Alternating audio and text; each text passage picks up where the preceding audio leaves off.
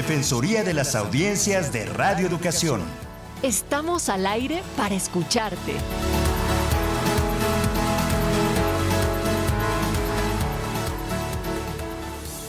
¿Qué tal? ¿Cómo están? Muy buenas tardes. Son las 5 de la tarde en punto y es hora de que nos encontremos en una cita más con la Defensoría de las Audiencias. Mi nombre es José Ángel Domínguez y me da muchísimo gusto saludar a nuestra defensora de las audiencias, la maestra Ana Cecilia Terrazas. Como siempre, un placer, maestra. No, un gusto, es el gusto. Ahora sí que el gusto es mío, querido José Ángel, y también aprovecho para saludar con mucho afecto a todas nuestras audiencias. Claro que sí, que siempre están participativas y atentas. Póngase en contacto con nosotros. El correo electrónico al que hay que dirigirse es audienciasre@cultura.gov.mx. En Twitter, ahora, bueno, ex eh, nos puede encontrar como arroba audiencias RE. En Facebook, esta plataforma que es la más gustada de los mexicanos y las mexicanas, nos encuentra como Defensoría de las Audiencias RE. Y en WhatsApp, el número al que puede dejar un mensaje es 55 12 33 2915. Quiero aprovechar esta oportunidad para eh, invitarlo a descargar, a escuchar, pero sobre todo a comentar nueve capítulos de la serie Introducción a los Derechos de las Audiencias y sus Defensorías en México. Si usted lo hace así, le podríamos remitir de manera digital una constancia de escucha que lleva el aval de Cátedra UNESCO, de la AMDA, de AMARC, de Cultura de H y por supuesto nuestra Defensoría.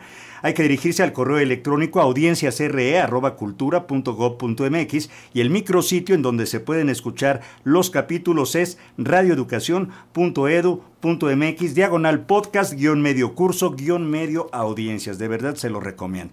¿Y tenemos algún tipo de comentario en el día de hoy, mi querida Ana? No solo eso, justamente Susana Ortiz, que terminó y concluyó cada uno de ah, los capítulos, sí, y que tiene su constancia, es nuestra invitada del, del próximo miércoles. Maravilloso. Entonces me parece, ajá, importante decirle que si nos está escuchando que se prepare para venir al aire.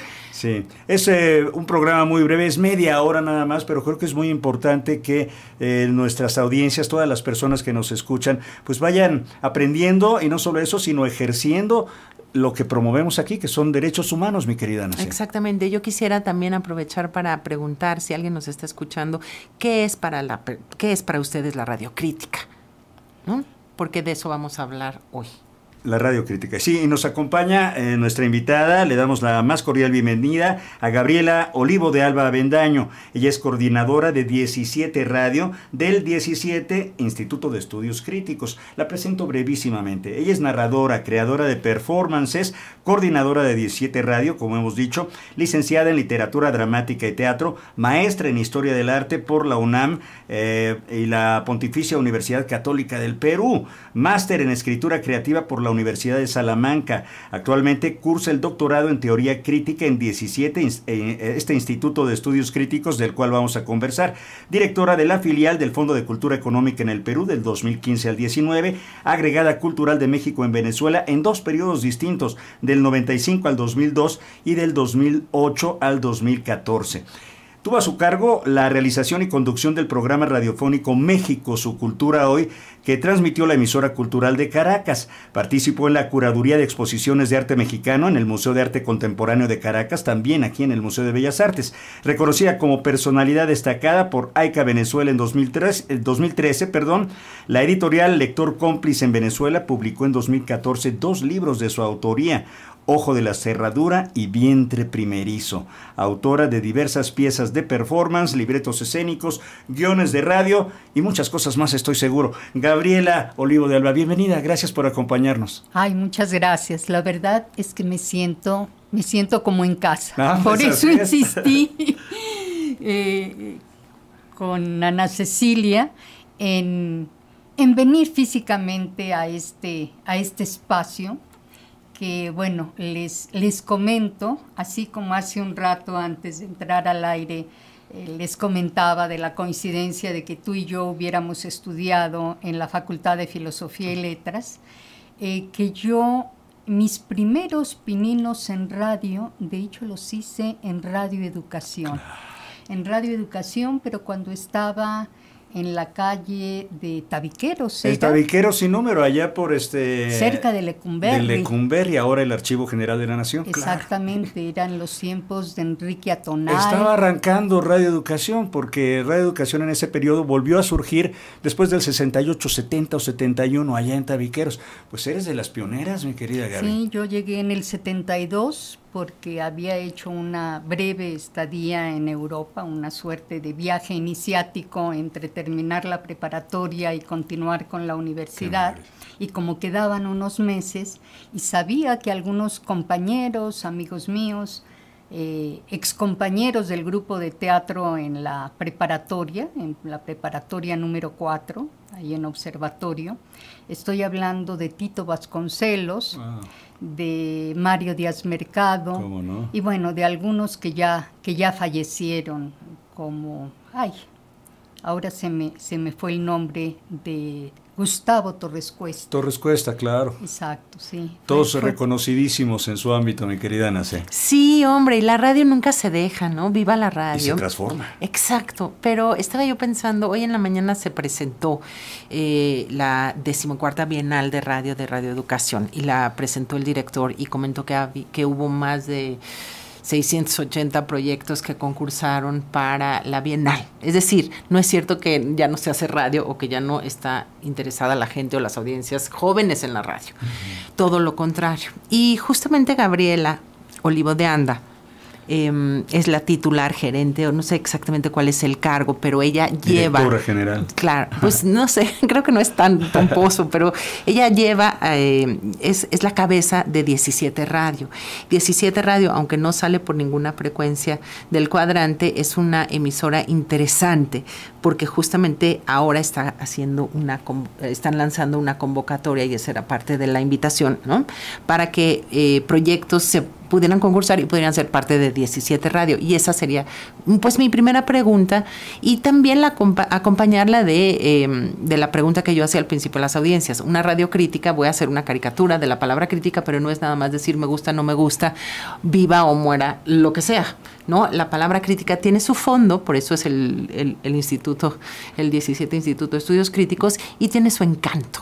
Entonces, ah, eh, bueno, creo que para entender un poco lo que es esta convocatoria, que en realidad es una convocatoria muy, muy sencilla, porque no, no pone este, reglas o cortapisas más allá de la duración mínima y máxima, o eh, el formato es libre, incluso como estamos conscientes de esta diversidad, de esta transdisciplinario, bueno, transdisciplinario, me voy a... No, sí, es un ah, Oye, y multiplataforma. Exactamente.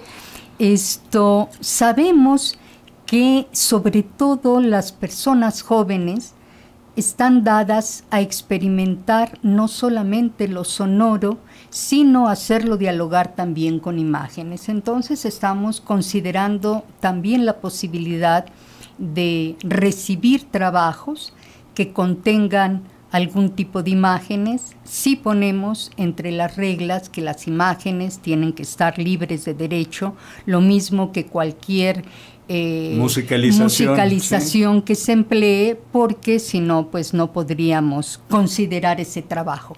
Pero más allá de eso, lo que nos interesa también es eh, pues eh, hacer evidente que las audiencias también son productoras de contenidos, de contenidos audiovisuales, de contenidos, bueno, lo vemos en las redes sociales todo el tiempo, y eh, pues enfocándonos en lo que nosotros estamos proponiendo y trabajando en la radio y en estas experiencias de sonido. Ahora, ¿por qué pensamos eh, y hablamos o mencionamos en la convocatoria el deseo de estimular una escucha crítica, hay algunos que lo llaman una escucha activa, que es aquella que no se conforma o no se complace exclusivamente en escuchar por escuchar, sino que pretende interactuar con aquel discurso, con aquella sonoridad, hacerse cargo desde su propia posición de aquello que se está diciendo y eh, pues avalarlo, enriquecerlo, contradecirlo, porque pues creemos que de ahí parte esta visión auditiva, y hablo de visión, y cuando hablo de visión y cuando hablo de sonido, por supuesto no me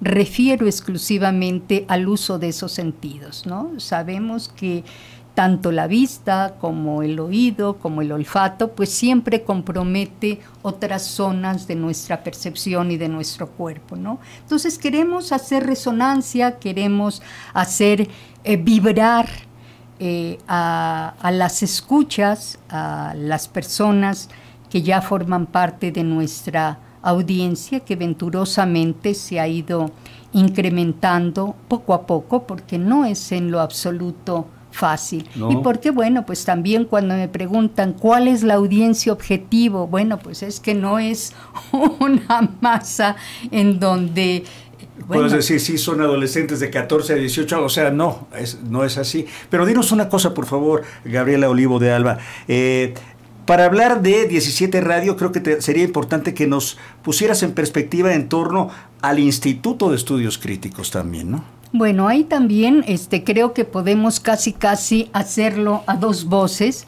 porque Ana Cecilia este, estuvo eh, bueno, de alguna manera no, no, estuvo, sigue estando en 17, pero cursó ahí estudios de posgrado, además entiendo que con un trabajo interesantísimo en donde justamente te cuestionabas eh, mucho del, del, quehacer radiofónico, ¿no?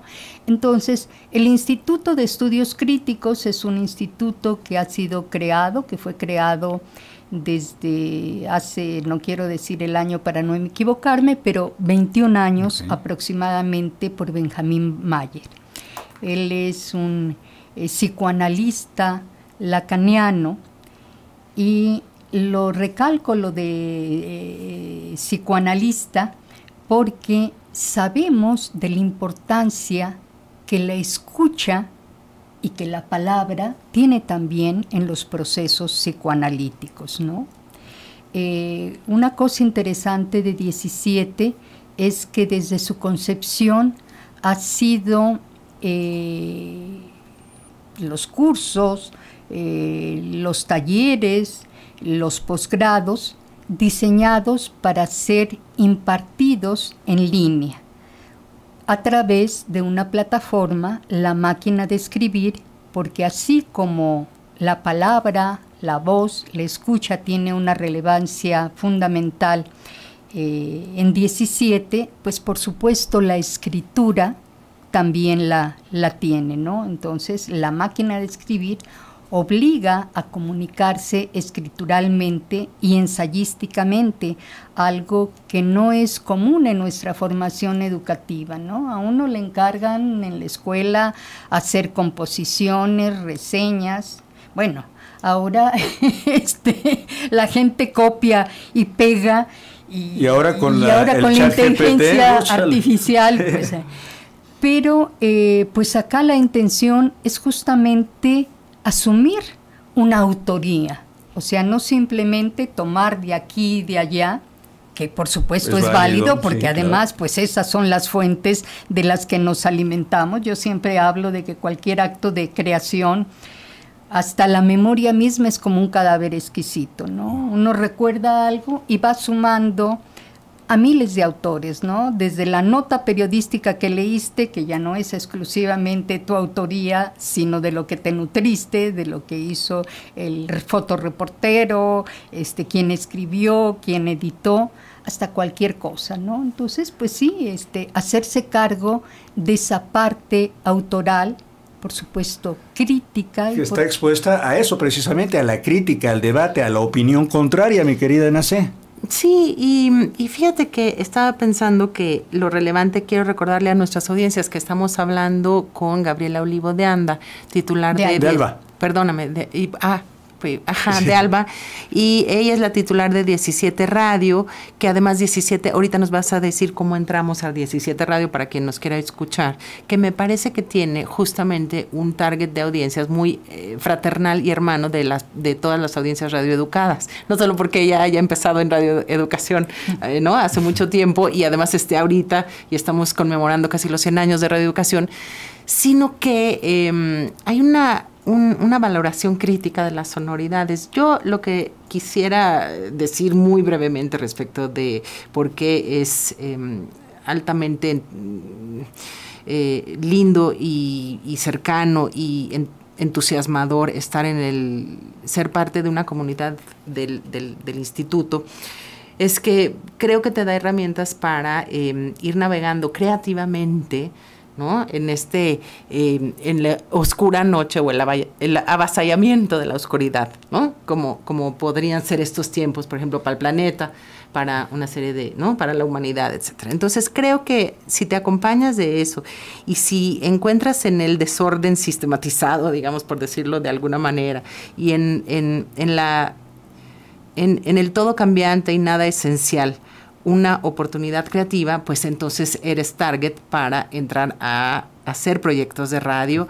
O si ya no entraron o si ya se acabó la convocatoria de la Bienal, creo que me parece que puede cacharlos muy bien eh, la convocatoria de 17 Radio, que también quisiera que nos dijeras cómo se entra para leerla, para concursar, para ver, para estar presentes ahí. Bueno, la página es facilísima porque es 17 con número 17radio.org. Perfecto. Qué bueno que me, que me ahorraste porque además como yo no tengo señal. No te preocupes. No me la hace, sé que es muy sencillo. Bueno, lo interesante aquí también es que esta convocatoria es permanente. Obviamente, este, eh, cuando haya un número significativo de trabajos, eh, pues nos reuniremos o se los haremos llegar a nuestro, a nuestro consejo, porque tenemos un consejo exterior, quiero decir, un consejo de personalidades, de figuras con una amplísima trayectoria en el ámbito de la radio. Eh, educativa y cultural, ¿no? Bueno, la propia Ana Cecilia forma parte de esto, Carmen Limón de, desde Radio UNAM, que también estuvo aquí, eh, Miguel Ángel Quemain, eh, tenemos también a un miembro en Venezuela, el periodista eh, Dios, Gutiérrez se apellida Jonathan Gutiérrez, se me fue tu nombre querido Jonathan, un lapsus extraño. Y bueno, este, la intención es que ellos puedan revisar estos materiales, pero que estos se vayan revisando de manera este, continua, digo, con, periodicidades continuas. O sea, no hay ruptura, no hay de que ya llegó una fecha límite de, de, mayo, de junio, de julio, de agosto y ya no alcancé a, introducirla. Y eh, pues lo que comentábamos hace un momento y lo reitero ahora es que no hay más que el límite mínimo de 10 minutos. Sé que hay seguramente ejercicios de podcast mucho más breves y efectivos, pero nosotros decidimos que el margen mínimo fueran estos 10 minutos y el máximo 60. Entonces, esta es toda la la restricción. La restricción y bueno, también lo que subrayamos es no música y no imágenes que requieran cubrir derechos autorales, porque pues nos complicaría y quedarían fuera de la, de la revisión y de la evaluación que hará, que hará el Consejo. Qué interesante. Y bueno, estas eh, nuevas sonoridades, estas nuevas maneras de comunicarse, estas nuevas plataformas, ¿no? Que están tan atomizadas, me parece muy interesante que ustedes subrayen la cuestión de la crítica justo porque vivimos una época muy polarizada, ¿no? Muy de blanco y negro, muy de poca oportunidad para el debate, para la opinión, y creo que hemos perdido, dicen los franceses que los mexicanos no sabemos debatir, ¿no? Que no estamos acostumbrados a intercambiar opiniones. No sé si sea tan verdad eso, pero sí creo que hace falta en todos los medios un ejercicio eh, constante que sin atropellar derechos pueda ejercer justamente esta crítica a cualquier aspecto de la vida nacional, mi querida Nace. Sí, es que no sabemos deliberar, ¿no? más, bien no se delibera. Se ataca o no se ataca. Y de alguna manera, pues todo, todo filósofo dice que para, para debatir o preguntar hay que saberle un poquito, a las dos partes, no nada más a una. Entonces, eso es la, parte más interesante de también de la teoría crítica, que puedes arrojar o echar miradas desde distintos ángulos o desde descolocado incluso hacia un mismo tema.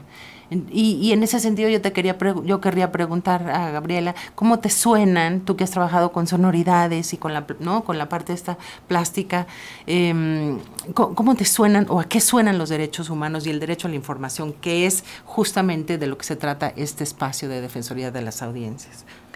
Bueno, me parece que es fundamental porque, bueno, estamos hablando del derecho de las audiencias, en este caso de aquellos que se exponen a, una programación radiofónica o a una emisión en, línea, en la web, pero de hecho finalmente siempre somos audiencia de algo mm. en la vida cotidiana. Desde el autobús, la plaza pública, el supermercado, este, siempre estamos escuchando, por ejemplo, hace un momento yo estaba escuchando a compañeras de ustedes que hablaban sobre una convocatoria, unos exámenes, unos cursos.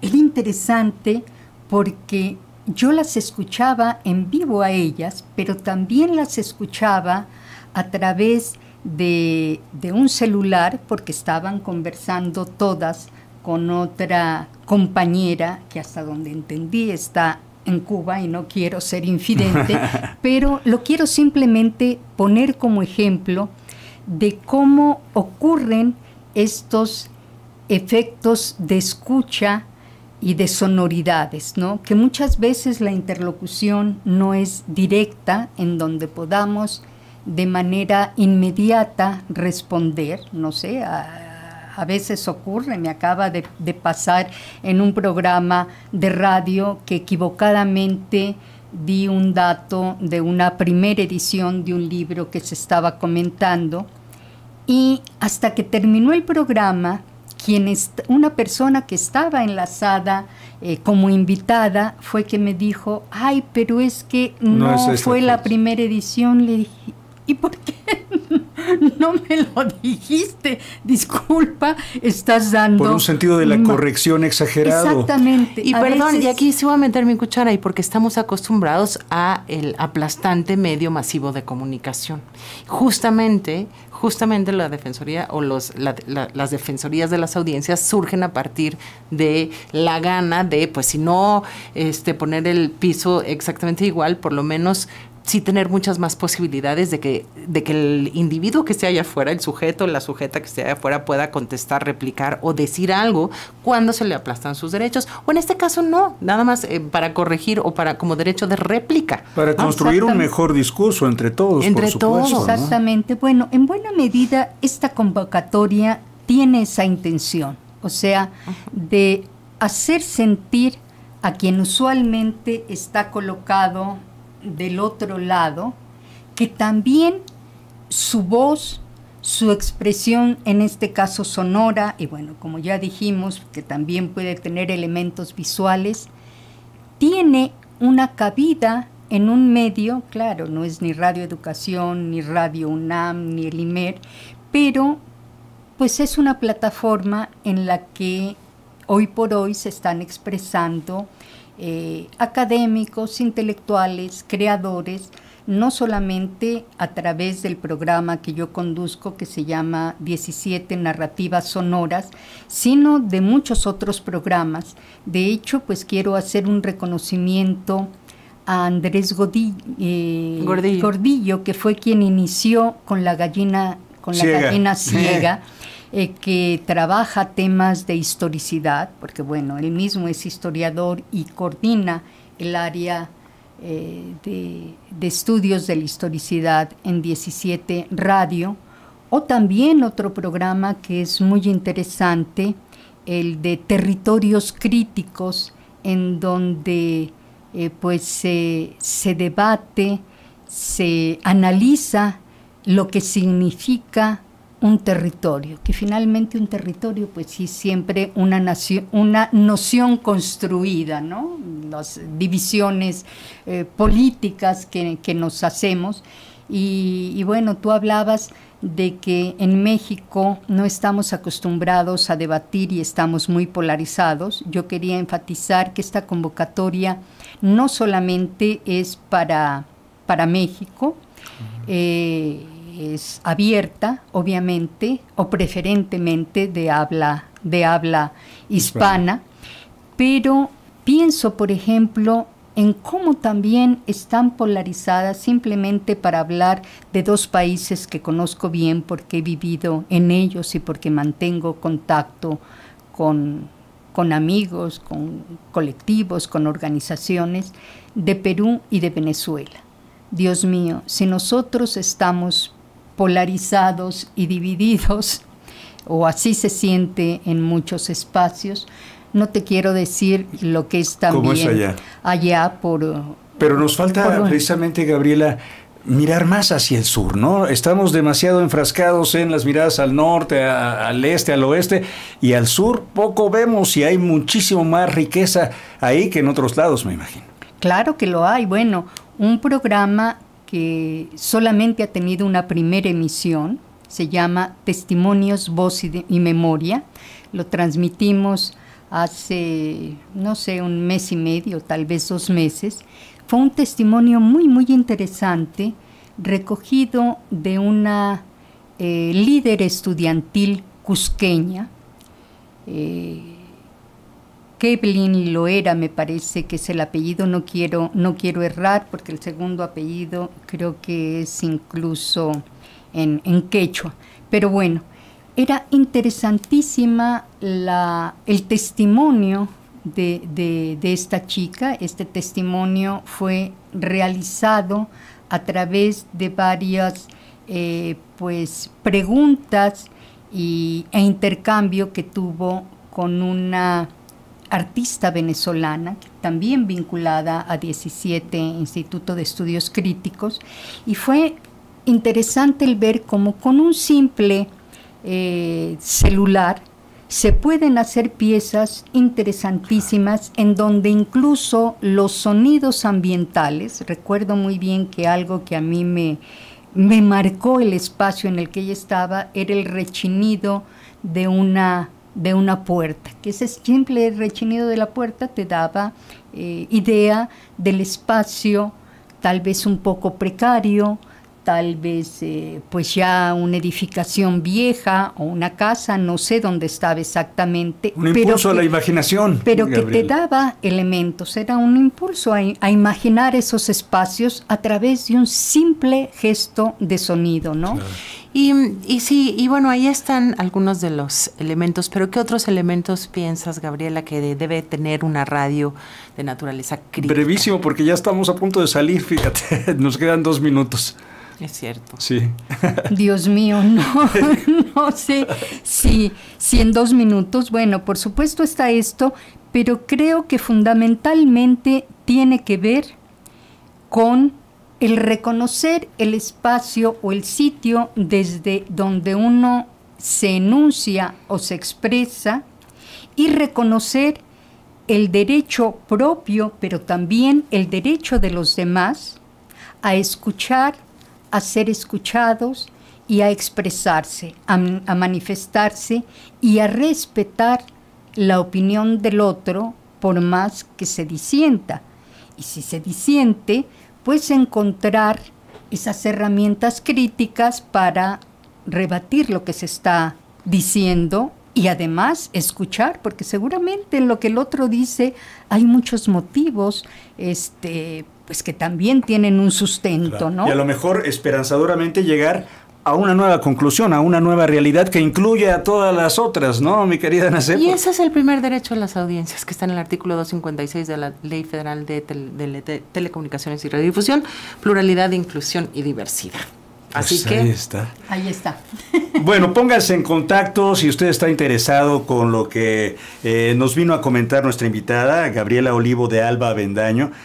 acérquese a 17radio.org. Ahí está una manera de contactarlos, por supuesto, de ponerse en contacto con ellos y seguramente pues tener muchísimo más información en torno a esta convocatoria en la cual pues está abierta para todas y para todos. Compártala con todos los demás y pues no me resta más que agradecerte, Gabriela, por tu gentileza, por tu claridad, por tu invitación a las audiencias de Radio Educación. Y lo decías bien, Radio Educación sigue siendo tu casa. Muchísimas gracias. Yo espero que no sea la última vez que nos encontremos. No necesariamente yo, me refiero al, al, instituto o algunos otros colaboradores de 17 Radio con ustedes. Estaría muy bueno. Qué rico haber estado aquí. Muchas gracias. muchas gracias a ti. Bueno, pues trabajamos para usted, todos bajo la conducción de mi querido Mario Ledesma. Hasta el próximo miércoles.